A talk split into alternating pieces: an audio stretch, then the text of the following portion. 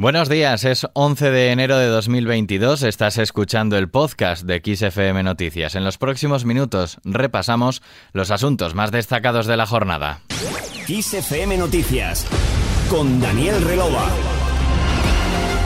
España roza los 3.000 casos de incidencia tras las fiestas navideñas. La transmisión del coronavirus sigue al alza con 292.394 contagios notificados durante el fin de semana y un aumento de la incidencia de 267 puntos hasta los 2.989 casos. Estas cifras siguen empujando la presión hospitalaria en planta hasta el 13,4% y en las unidades intensivas que llega hasta el 23,5%. Por otro lado, tras consignarse 202 fallecimientos, España superó este lunes los 90.000 fallecidos oficiales por el virus, con una tasa de mortalidad que se sitúa en el 1,2% frente al 1,3% de la semana pasada. Por otro lado, más noticias.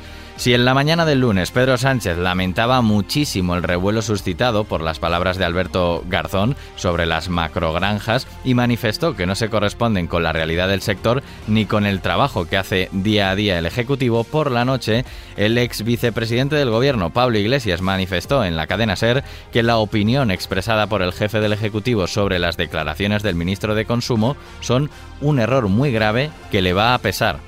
Creo que el presidente ha cometido un error muy grave y que le va a pesar. Porque no hay ningún debate en el gobierno y casi diría que en ninguna parte sobre lo que ha dicho el ministro Garzón, que es impecable. La noticia es otra. La noticia es un bulo. Un bulo además encargado por los propietarios de las macrogranjas, que es algo que nadie defiende en España. Ni el Partido Popular se atreve a defender las macrogranjas.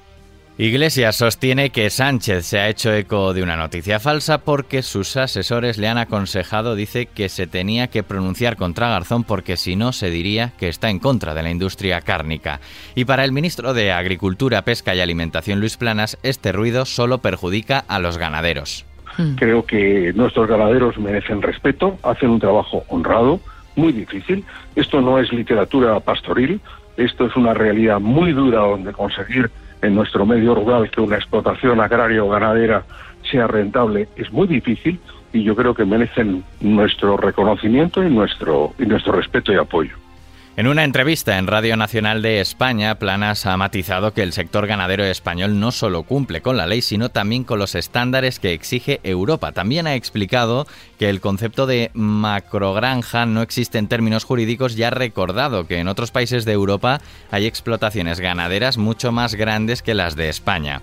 Seguimos ahora en clave internacional. Corea del Norte lanzó hoy otro proyectil no identificado en dirección al mar de Japón, según el ejército surcoreano. Este nuevo lanzamiento se produce apenas seis días después de probar lo que Pyongyang describió como un nuevo misil hipersónico. Respecto a la reunión con Rusia, el secretario general de la OTAN, Jens Stoltenberg, descartó poder resolver esta semana la crisis sobre la seguridad en Europa motivada por el refuerzo militar ruso junto a Ucrania. Sí confió en que las diferentes reuniones agendadas con Moscú permitan abrir un proceso que evite un nuevo conflicto armado en suelo europeo y trasplante histórico en Estados Unidos. La Facultad de Medicina de la Universidad de Maryland ha informado que logró trasplantar un corazón de cerdo modificado genéticamente a un hombre de 57 años. Según la institución, el trasplante de un corazón de cerdo era la única opción disponible para el paciente, ya que varios hospitales habían descartado la posibilidad de hacerle un trasplante convencional. En octubre pasado, un hospital de Nueva York consiguió trasplantar temporalmente el riñón de un cerdo genéticamente modificado a un cuerpo humano. Otro éxito que, al igual que el conocido hoy, puede llevar en un futuro a que no se necesite la donación de órganos de un fallecido para salvar la vida de otra persona. Terminamos.